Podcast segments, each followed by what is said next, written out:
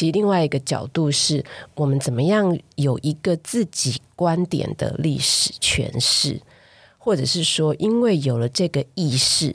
所以很多本来在历史里面不被看到的故事，可以被重新挖掘出来。就为什么叫我城故事，其实是要主张说，每一个人应该来找一找你自己的观点，你看到什么。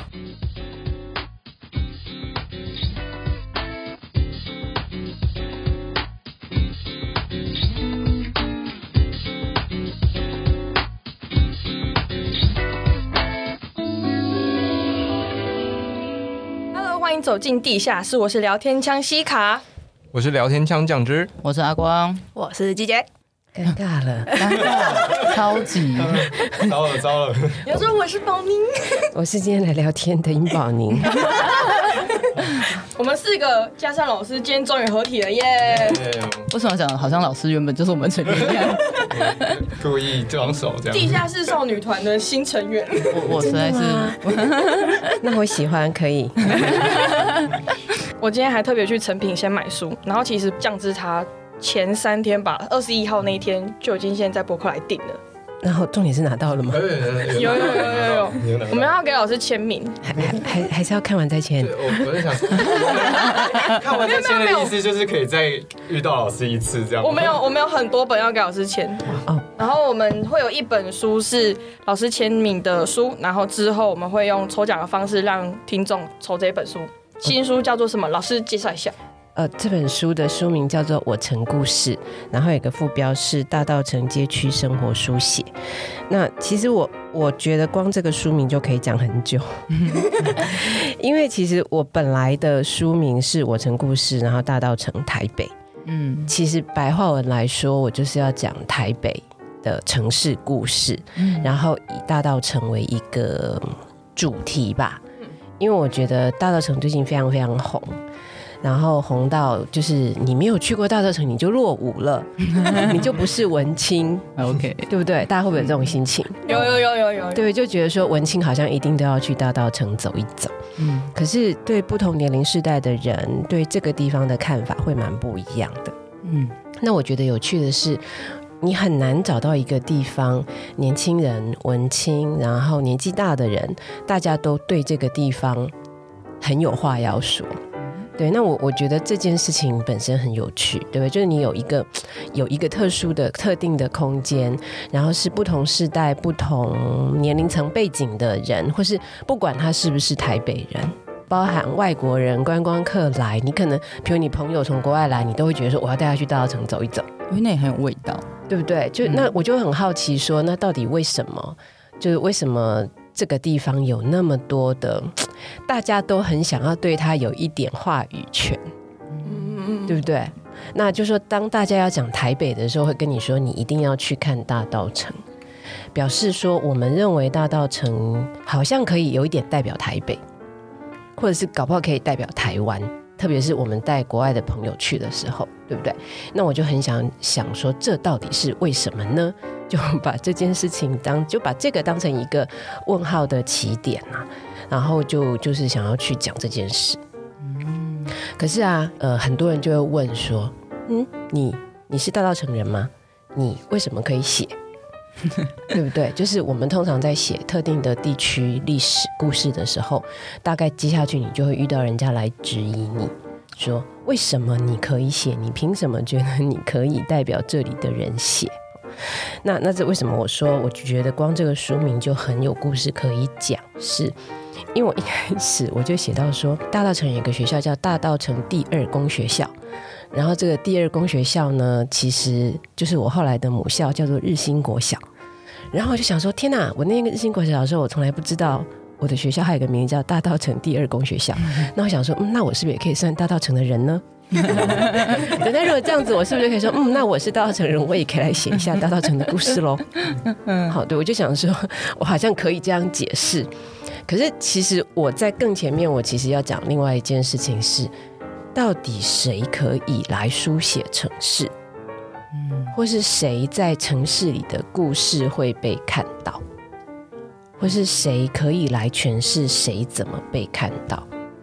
哦，所以，所以我我觉得，从我刚刚讲嘛，一开始我觉得大家都很，就是大家很非常非常的热门，可是它到底为什么这么热门？我们好像没有很认真的去想过。所以我想要从一个，我知道，因为那里有霞海城隍庙。啊，你是说因为月老的关系吗？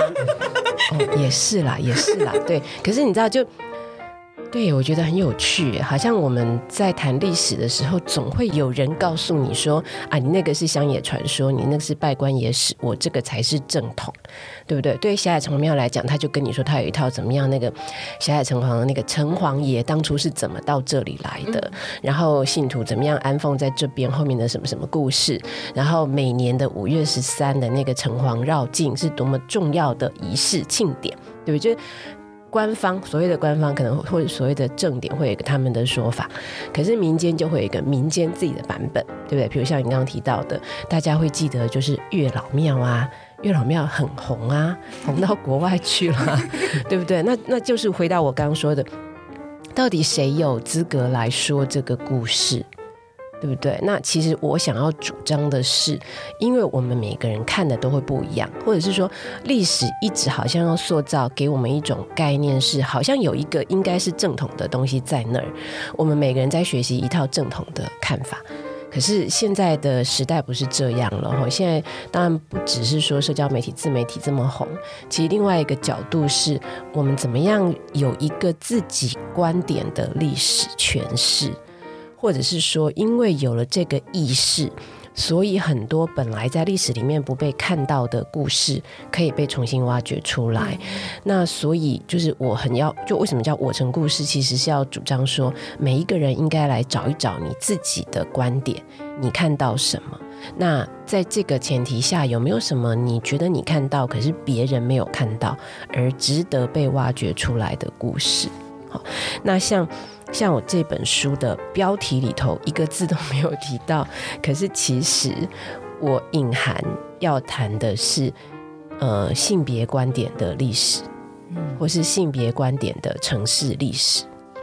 所以，比如说这本书其实有两章都在讲大道城的女性，然后其实有呃第六章，比如在讲，虽然在讲大道城有两座博物馆。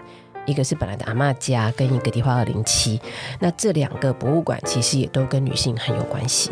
好，就是就虽然我的标题里面都没有提到，但是我隐含的就是要说，诶，其实我觉得我有看到一些可能我们被传统赋予的正史的观点里头不会看到这些东西。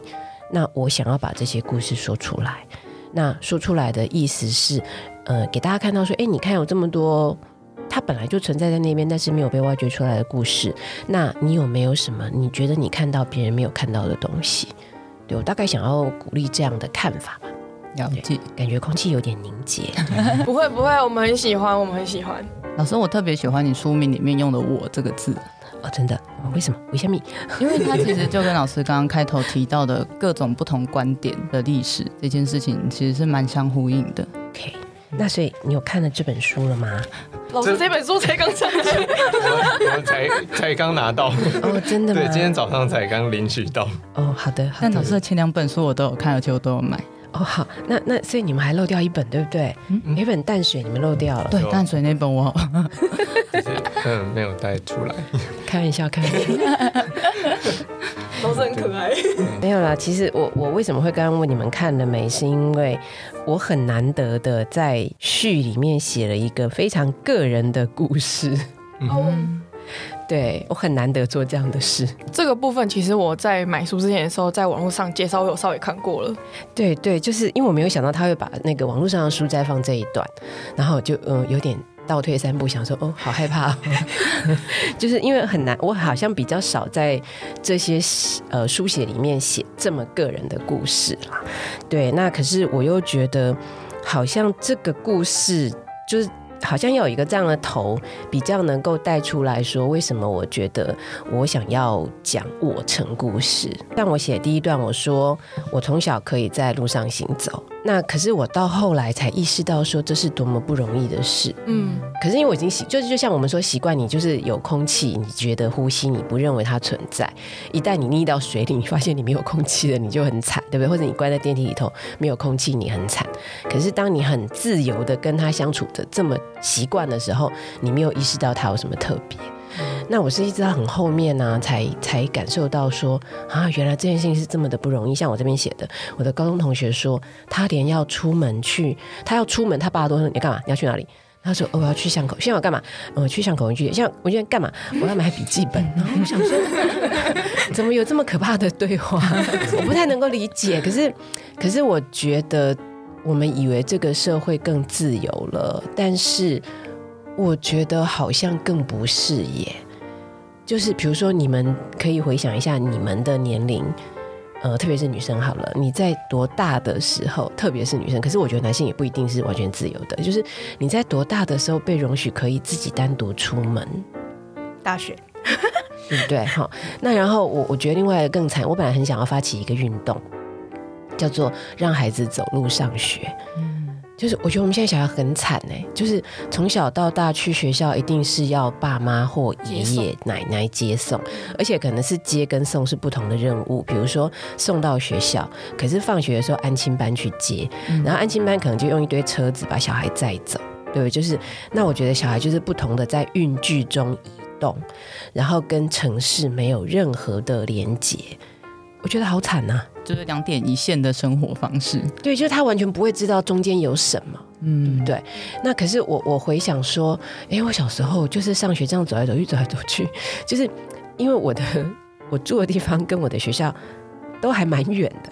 就走起来，我还印象很深刻。我小学一年级，我慢慢一路走一面玩，回到家要走一个小时。对，就是就可是街来了。对，可是对，重点是你在逛街啊，你在逛大街，嗯、然后你就是东看看西看看，然后跟朋友玩，或者这样跳来跳去，就是那我觉得那不就是一种认境认识环境的方法吗？嗯。那可是我们的小孩从小就是刚刚讲两点一线间移动，他就是一个封闭的环境到另一个封闭的环境，中间的过程也是被封闭的。那他跟环境根本没有互动，他根本没有环境知觉能力。嗯，我觉得这个好惨啊，真的，对不对？然后因为没有环境知觉能力，所以你就不会有感受力。嗯，然后你也没有能力认识别人啊，对不对？像我刚刚讲，比如我在路上闲晃，然后可能就。就像我记得小时候还有那种，比如走一走，就一直有个人在路上画画，你过去跟他聊个天，对，就认识一下哦，画画，原来画画长这样，画油画是这样，嗯，然后可能一天两天，你每次经过久了，他就跟你说，哎，你要不要来看怎么画？就就是他就是一种学习或一种体会嘛，嗯，对不对？就学到很多很多的东西啊，嗯，那那然后我们现在小孩都没有这些，就都没有过程，就每天都是很目的性的起床，目的是到学校。放学目的是到安亲班，安亲班写功课是为了回家，对不对？嗯、就是就是每一件事情都充满了目的，就没有过程了。我小时候就是这个人，我小时候就是我应该是从国小开始之后，就都我爸爸妈妈接送回家，嗯，然后基本上我就是像刚刚老师讲的那样子，下课就去安亲班，安亲班下课之后就回家。然后隔天又再重复一样的事情，然后国中、高中之后会是下课，然后在车上睡觉，然后去补习班完之后再回家。对啊，基本上这样。那你不觉得因为这样，所以我们小孩都很不快乐吗？真的，因为我刚我刚其实在回想我的国小时期，然后其实我我就是跟老师比较像，我们是一群女性朋友们，大概四五个人，然后我们会一起上学，一起放学，二十分钟就直接走成一个小时。对啊，那不是觉得这过程中很快乐吗？对，然后其实我刚刚认真回想了一下，其实国小生活在学校里面的生活，我已经忘了差不多了。但是我还记得我们上下学的时候，我们会在哪一个路口突然的狂奔，然后 对，然后在哪一个路口是公园里面会有很多爷爷奶奶跟他们的照护者。或者是在哪一个街口跟那个店家的叔叔伯伯打招呼，这些我都还记得，但学校的我都忘了差不多。你好含蓄，你怎么没有讲说走去哪边吃 串冰？我我们那时候，因为我们成员里面有一两个家教比较严格，所以就是不可以在放学的时候买东西吃。哦、看好严格、啊，不过不过已经相对蛮多自由，对不对？跟乐趣，我觉得重点是乐趣。嗯、我们现在生活好没有乐趣哦。其实我也是到。大学念了建筑系之后，才真就回家之后，才真正认识我自己的家乡。我就发现，其实我小时候好像对我除了我家学校补习班之外的，就是建筑体以外的街区，不是很熟，就都只认识点状嘛。对，点状要跟线连起来，其他就都不知道。对，所以难怪我们你就不能怪小孩，他生活都只有考几分，没有不关心过程，不关心别人。我觉得这是从小累积出来的。我觉得有一定程度上会影响，就是我现在就非常路痴，所以。所以我觉得之后如果我当爸妈，我一定要让小孩自己上下学。说到当爸妈这件事情哦，比如说我现在每次都已经明明是六点半下班，可能至少要拖到七点半，甚至加班的时候，那我就很难想象说，那如果之后有小孩，然后要接送的时候，我必须要让他们点到点，才不会影响我的工作时间呢？我我觉得这应该也分两件事情来说啦，一个是说。呃，我们的父母不让，因为我我刚不是说我曾经想试着发起这个运动，嗯，然后我自己知道很困难，可是我后来大概去年在某个场合讲说，我觉得很困难，当场又被一个妈妈纠正。他就跟我说：“我们要不畏惧任何的困难，勇敢的去主张。”我说：“哇，好，没有我我刚刚讲的困难的意思是说，因为我自己并没有，就是我并没有小孩，嗯、那那我就很我我可以想象，当我这样主张的时候，很多人就会说啊，你不了解啦，你不知道，你不关心小孩的安全啊，不懂爸妈的心情啊。好，那那 那我我当然了解哈，那我大概也知道说，呃。”父母亲或祖父，就是上一辈阿公阿妈那一辈，他们会主张，大概前提是觉得小孩的安全，嗯，对，都觉得小孩不安全。那实际上是有很多人也在努力的想要改善。两安安全大概分两个啦，一个是所谓的行车的交通安全。对，那所以你看什么导渡导护志工啊，在校门口啊，那种就是帮小孩过马路啊什么这种，这第一个当然是要教会小孩怎么样安全的过马路，这一定是重要的。然后第二个是所谓的人身的安全，对，就很多担，就很多爸妈的担心，其实是想象说小孩在路上会被坏人带走，什么这种。嗯，那所以。所以我觉得它会有一些配套，哦，比如说学区制，因为学区制小孩不用很远的移动。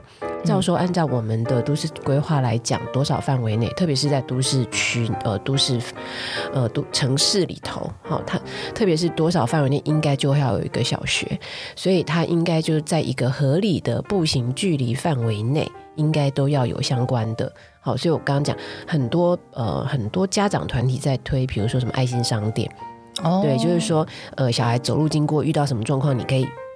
假设那些商店它是有，呃，有贴那个那个贴纸的，你就可以进去求救或请他们帮你，或者你不是遇到坏人，是你有什么状况，比如你突然在路上肚子痛，你可能就可以打电话，或就是到那个商店去请他们帮助你。好，就是我觉得他要有一个社会网络性的支持啦，就就这个才是呃，我们一面我刚刚说的，你去主或者我啦，我说我去主张说让小孩可以安全的走路上下学，那怎么样制度面去配合有这些东西。嗯、那只是很不幸，大家也知道，我们很多爸妈因为对小孩的期待很高，所以就可能会都让他越去就读啊，要去念明星学校啊，嗯、学区房很难啊，对不对？特别是如果要推十二年国教，很多明星高中附近的学区房就很可怕，对不对？嗯、就是就一步搭一步，就是每一件事情都这样搞在一堆哈，就是这这是我我刚刚讲刚刚的问题，我觉得两个层次，一个是在这个层次。那第二个层次呢，就是刚好，因为我看到你们的访刚有提到一件事情哈，就是说，呃，比如说我写修泽兰，然后我有提到说，呃，修泽兰在做那个花园新城的设计的时候，他想的是怎么样让妈妈可以很有效率的完成工作。好，这是一个呃，我们在讨论性别、女性、呃，家务劳动跟建筑设计、住宅，好，很重要的一个思考的面向。那呃，所以如果大家有看书的话，嗯，我要再讲一遍吗？有有有都有有有有。对，就是说，呃，我觉得修建筑师非常有意思的是，他会说，呃，我我是看到有一个座谈会哈，就是很多的呃女性建筑设计者哈，他们的一个座谈会，然后就在讨论性别跟建筑设计的问题。那里面蛮多人的主张，大家都是觉得说不认为男女有什么差别，或认为女性有什么不一样。好，就就大部分的讨论都会觉得这个题目没有什么好讨论的。只有修建筑师非常非常的勇敢，我觉得他蛮勇敢，或者说很真实。他就说，其实在他的事务所里头有两个女生，他觉得表现得非常非常的好，可是他们都会面临就是要结婚生小孩这样子人生阶段角色的改变。那他就觉得说，哎，这个社会很奇怪，因为那个时候哈，就不知道大家年纪可能都还比较小一点呢，就台湾有经过一段，就以前都认为是妈妈应该在家工作，到后来慢慢主张妈妈可以变成职业妇女，可是社会上就有一些很负面的标签，比如说妈妈去上班，小孩就变钥匙儿童哦，对我听。好，就概念上会觉得说，这些钥匙儿童就是不被照顾好，可是所谓不被照顾好，只是因为妈妈去上班，好，而不是去讨论说小孩应该要谁照顾。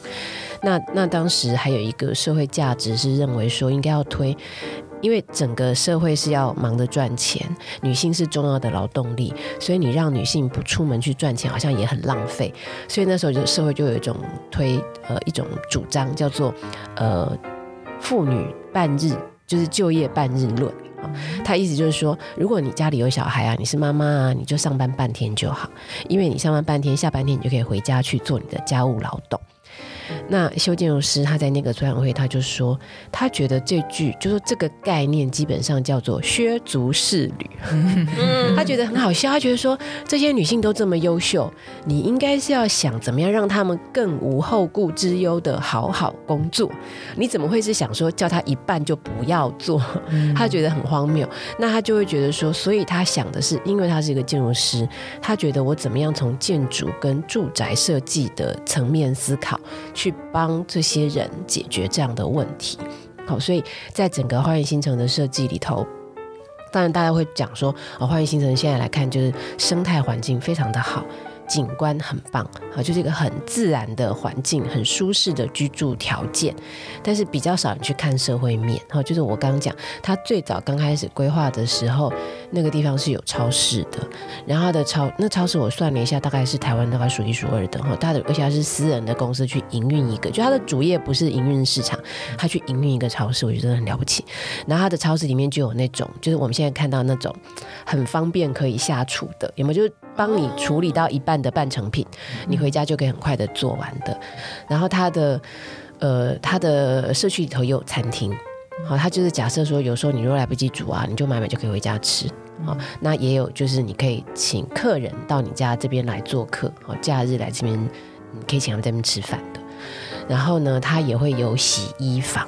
大家有没有注意，现在自助洗衣很流行，对不对？对。街区到处都有，而且通常都是满位的状况，大家会坐在里面。然后不是很多广告或歌的 MV 会拍那个场景，或是去，或是有一点那种，就是好像会假设那边会有一点艳遇啊，会遇到一些有趣的故事啊，对，就在那个空间里头了。那我应该是一等的。对，可是 可是在修泽兰他在设计花园新城的时候，他就设计了这种空间哦。那他把它想成就是说，不要让这个工作已经很辛苦了，但是不要让他那么的辛苦，或者让他稍微愉快一点。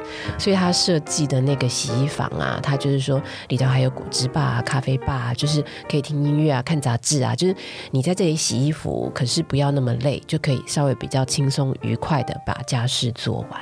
所以他整个在规划这些东西，他背后想的都是一个家就是要舒适温暖。照顾好每一个人，可是很很很不幸的，我们传统的角色都认为说，这个搞这个工作应该是妈妈的工作，应该是呃妈妈或主妇担任照顾者的工作。那他会基于说，我们怎么样让女性可以在这个社会上好好发挥她的才能，而不是只是看到说她要回家照顾小孩，和她用建筑设计去去执行这些，和想办法要减轻这些家务的负担。那。话还没讲完，就那接下来当然就会开始有人质疑啊，会质疑说，嗯，可是这样子好像还是把工作都丢到女性的身上嘛，并没有什么改变。那我觉得这个其实，因为也是我看到你们访刚有提到一个问题，就是呃，比如说现在在大学的建筑设计、室内设计、景观设计，通通都一样，女学生大概都一半或更多，好。那所以你们会问说，那对这么多为数众多的女学生在学习上面有没有遇到什么样的困境，或是我们要跟他们说些什么？那你们知道吗？我其实我自己一直在想这个问题。曾经有一个老师跟我说，他要提早退休。他提早退休的理由，我们当然有有各种解读啦。因为现在会觉得说，反正年纪还没有那么大，还可以去做点自己喜欢的事情，哈，不一定要绑在这一份工作上。好，这好不要从个人乐活的角度或健康的角度。那可是他提到的一个因素，我好惊讶哦。他说，这个老师是男生，好，男男老师，他说他教建建筑这么多年。然后他看过很多很棒的，比如说他教过几个毕业设计，他觉得最好的都是女生。可是之后呢，这些他心目中很棒的，他很期待他们在专业上发光发热的这些学生们，一个一个都去做一些很奇怪的事，像比如跟我说，有一个去卖衣服，有一个去学做面包，哈，有一个就嫁人，就他他的意思就是说，他就很灰心，想说。那他教这么辛苦，或者说他明明看到他们的表现这么好，那为什么最后会变这样？哈，他他就觉得说啊，某卖嘎后啊，他他就情绪上会有一点觉得怎么会是这样？他是有点沮丧。当然，当然，他就会觉得很没有成就感吧，或是也为这些学生感到可惜啦。那然后对，再讲另另外一个小八卦哦，你要讲话。那他那他有去询问关于这些他所期待的学生为什么会做出这些选择吗？有，对，这是我接下去要讲的哈，就是说，呃，慢慢的，就就因为他讲这个，我也很有感觉，然后我也去问了一些人，然后得到了一个答案，就是呵 因为大家普遍觉得建筑师或建筑设计的工作。还真不是人做的，其实非常非常辛苦，对不对？你们都是从开始就是进去就开始熬夜，熬夜到毕业，然后之后上班还要继续熬夜，其实很可怕。那他就说，其实这些女生为什么都会去转去做那些我们说很奇怪的工作，是因为他们觉得说我可以有选择。嗯，对不对？我有专业能力，但是当这个专业的条件跟工作环境这么的不 OK 的时候，我是不是可以选择不要做？所以很多人就觉得说，我宁可为了我人生的其他的目标。所以我觉得也算是回答刚刚那个问题，有没有？就你刚刚讲，比如你觉得你都至少要加班到七点半，如果你有小孩，你该怎么办？或如果这时候你的女性同事跟你一样，至少加班到七点半，她的小孩怎么办？那就很多的女生就提早觉得说，因为这个环境太不健康了，所以我选择离开。好，那那它就会变成一个很奇怪的负面循环了。对不对？就是我们就会用这个去讲说，你看，所以在专业界都没有好的，或是表现很优秀的女性。那可是其实反过来是，其女性因为这个环境太不友善了，而不愿意留下来。所以其实严格来说，他们转行并不是因为他们能力不足，而是因为他们对于他们自己工作还有人生的状态更有意识。嗯哼，对对对，可以这样讲。嗯，对，那可是也会就很可惜，就是说，那难道建筑设计或环境设计这个行业留不住有想法的优秀的女性吗？对不对？我们我们应该说，我们很习惯从社会结构面去看一个人或评价一个人。嗯，对，所以我们刚刚会问说，哎，奇怪，那这些女生为什么都不去建筑师事务所工作，不去考建筑师？嗯，可是我们不会反过来想说，因为这个。工作生态太不健康了，对不对？勇敢离开的人，我们反而不会觉得他好棒棒，对不对？会觉得他是逃兵。对对对对对，嗯。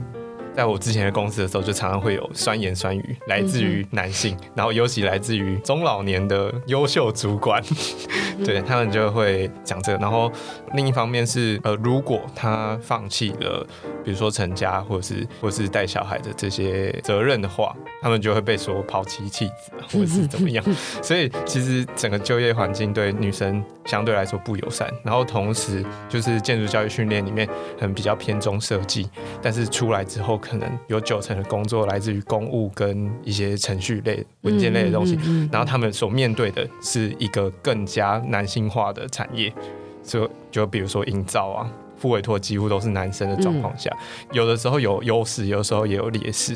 很多女生到后来，她们离开产业之后，就会面对老师所说的，就会被质疑啊，或者是说，呃，女生就是待不住。我很好奇，你刚刚说的优势跟劣势分别是什么？呃，优势同时也是呃受骚扰的其中一个面向。比如说我们在跑照的时候，他们在面对承办的时候，可能会比较容易过关。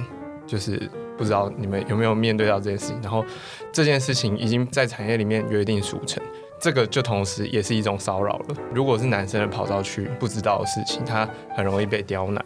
那劣势劣势的部分就是很容易在酒局或者是呃应酬的状况下，男生很常会说啊，这里明白啦，或者是工地的人就会讲说啊，呃水狗牛啊，什么什么之类的。那这其实是相对不友善的，你有问题吗？对，这的是业界的现况，所以。呃，不好意思，因为身为一个有在帮公司跑照的人，我想回应一下，我被刁难就是被刁难，不懂被电就是被电到飞起来，嗯、我没有觉得我有受到优势，但当然我不能否认，就是有的人的确有有这样的状况，但我没有实际目睹，我可能不清楚。然后我蛮想听听老师的看法的，老师在写字，没有啦，因为我我刚刚的确在想，因为我刚刚本来想想说。我被邀请去讲这种故事啊，哈！我有一次讲完很开心，就我我觉得很开心的时候，我觉得我做完了那个工作，嗯，然后我就遇到就是其中一个听众，啊，然后他就一副很遗憾的表情，好，那我就想说，嗯，他的表情怎么了嘛？我讲的不好啊，哈，然后他他就大概跟我表达意思是说。因为她是一个一路学理工的，呃，一直到什么美国去拿电机博士的那种女性，嗯，所以她以为我会讲很多很多女性如何的被歧视啊，女性如何的被迫害啊，然后女性又怎样怎样怎样，她好像蛮期待我讲这些故事，然后结果整个演讲听完居然没有听到这种故事，她可能有点意外。我在说什么呢？我在说，其实。我在谈这些东西的时候，我我会觉得，嗯，我们不要那么负能量，我们应该要看一点正向的事情。是因为我觉得，特别是年龄渐长之后，我觉得歧视其实是永远无所不在，然后各式各样、各种因素的歧视，不管今天是年龄的歧视、性别的，或是阶层的，或是财富优劣的。对不对？就是我觉得各种歧视无所不在，或者是说我们不要讲歧视这种负面的描述好了，我们就去讲那种好吧，正向叫正向嘛，另一个 方向的，嗯、呃，优劣之比，比如说哦，他开的车好好，哦比我的好，嗯，对不对？其实我们总是在不知觉中比较，可是这个比较其实就特别是用我刚刚说那个我成故事的观点是，我们到底是用谁的角度在看这个优跟劣是什么？或是刚刚在讨论的那个，呃，在比如在审照的时候的那个优劣势，是从谁的角度来看，对不对？那刚提到会说，哦，有有些女生好像就比较有优势，因为反正去耐一下，或男承办可能就给她过了，对不对？这是到底叫优势还是劣势？不知道，对不对？就从你你从谁的角度去描述这件事？所以我我想要主张的是说，也许大家要更从。一个自我主体的角度去看，好像我刚刚举这个例子，比如说，今天假如这个女性，她很清楚的知道说，在这个性别化的社会里面，我面对这些很讨人厌的男性承办，他可能有某种什么样的歧视，好，我不知道。那可是我也许好，我用一个那一下或者是撒娇的方式，他就会很快让我过。那我就很高兴，我就用这个方法来对付他，好，或者说好，今天这个承办是不吃这一套，他会希望我是用很专业的方式，一条一条跟他讨论，没关系，我们就坐下来好好讨论。就是我觉得这时候要很清楚知道自己的战斗位置是什么，好，所以自己去用一个什么样的方式或策略来生存，好，就是我我觉得呃一下太快去跳到说这个社会认为男生怎么样，女生怎么样。呃，我相信那个东西都存在，但是对于我们个人的生存没有帮助。那好，来你先讲好了。因为我其实有时候不是性别关系，其实就只是工作态度的问题而已。没有没有没有，可是应该是说，我刚刚讲的前提是，我觉得任何形式的歧视通通都存在。我我我应该说，我刚本来想要呼应的是说，其实即使是我到现在，我还是感受到很强的性别歧视。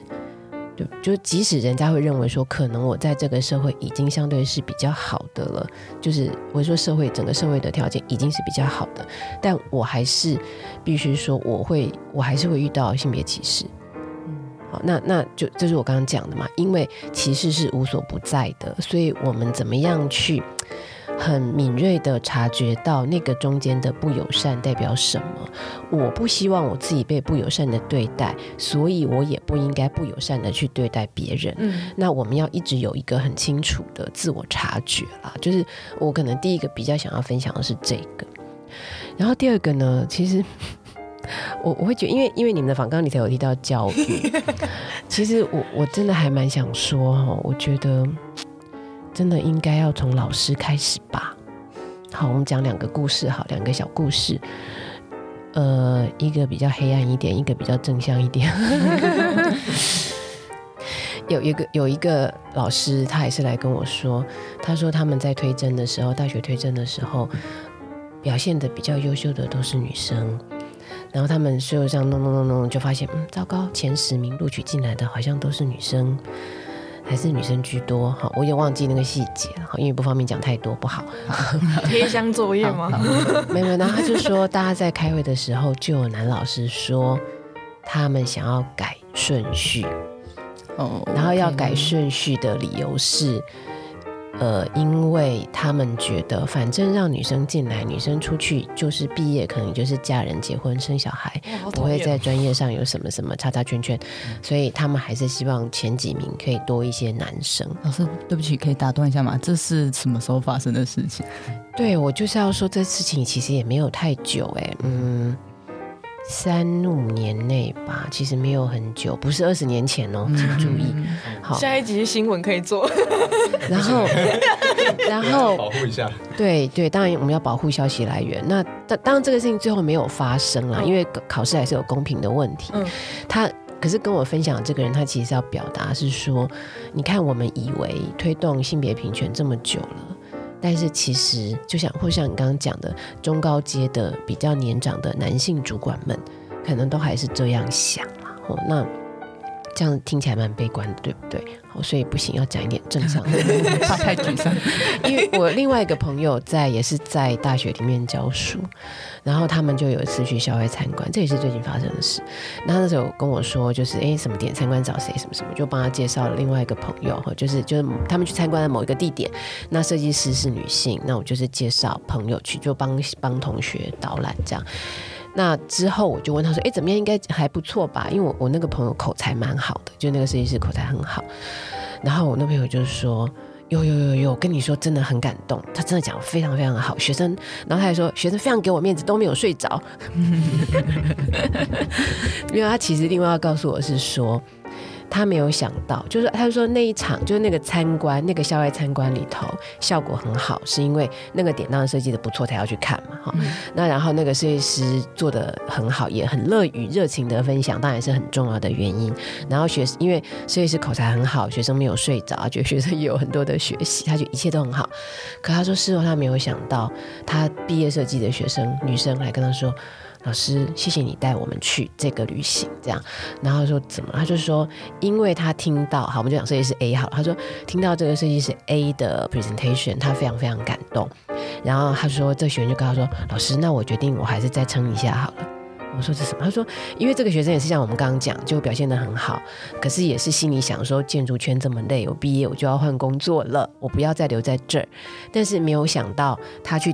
这个参观校外参观结束，听完了 A 设计师的分享之后，他才发现说：“哦，原来女性也可以这样子有很好的表现，然后很努力的有一定的成绩。”他觉得得到了鼓舞，嗯，或是我们用一个比较学术的说法，就是他其实有一个很好的学习典范，嗯，有一个很好的角色，就是角色学习嘛，就是 role model，就是那个那个角色的模型可以学习。那那可是换个角度来说，其实大家去看一下目前的各大建筑系，开始有女老师，但是没有那么多哈，相对，所以很多系就换言之，很对很多学生来说，看不到一个可以学习的角色，可以作为一个参考的典范。那我觉得这的确也是在大学的建筑设计教育里头一个小小的危机吧。我就如果学生看到都是个老爷样，大家就会想说，以后我去做设计，我进事务所，我考上建筑师，我应该就会像那个老爷那样吧，对不对？而不是另外一个我们想象的形象，比如很可爱的，或是好了刻板印象一点，比如穿个短裙啊，穿个长靴啊，然后很酷啊，很可爱的样子，对，就我们看不到这种不同的样子，那。我觉得放在教育场域来说，你都只看到一个样子，你就会以为世界要长这样啊，那你自然就会想说，所以以后我长大也要变那样，对不对？可是如果在你受教育的环境里头，给你看到男男女女、老老少少、大大小小，大家长得都不一样，讲的事情都不一样，想事情的方法也不一样，你可能就会被鼓励说，原来我可以不一样。对不对？那我觉得这个对教育，特别是对设计教育或是创作性的教育环境，这个价值蛮重要的。可是老师们有没有体会到这个价值？那另外一个，特别是放在建筑系里头，我觉得它比较有一个学科危机，是说，因为建建筑系的教育过去的养成很强调师徒制。嗯，对不对？所谓的师徒制是什么呢？就是我叫你做什么就做什么，你不要啰嗦。跟那两我一摸吹，做就对了，对不对？就是你会被要求不断的做，不断的做，不鼓励你发问，或者是说，其实在做的过程中都有一点点让你觉得，嗯，老师心中其实有一个预设的答案，就是有一点权威式的那种感觉。对对对，就是说在师徒制的教育里头，其实师傅的权威是无上的。对不对？就是说，这个沿袭下来的教育模式，或是师生互动对待的方式，长期是一个这样子的 model。那所以，我刚刚讲那种每个人长得不一样，呃，你可以被鼓励不一样，就这个东西，我觉得，嗯，还需要一点努力吧。嗯，因为其实我觉得我很喜欢老师刚刚提到，就是呃，一个 model 的这一个概念。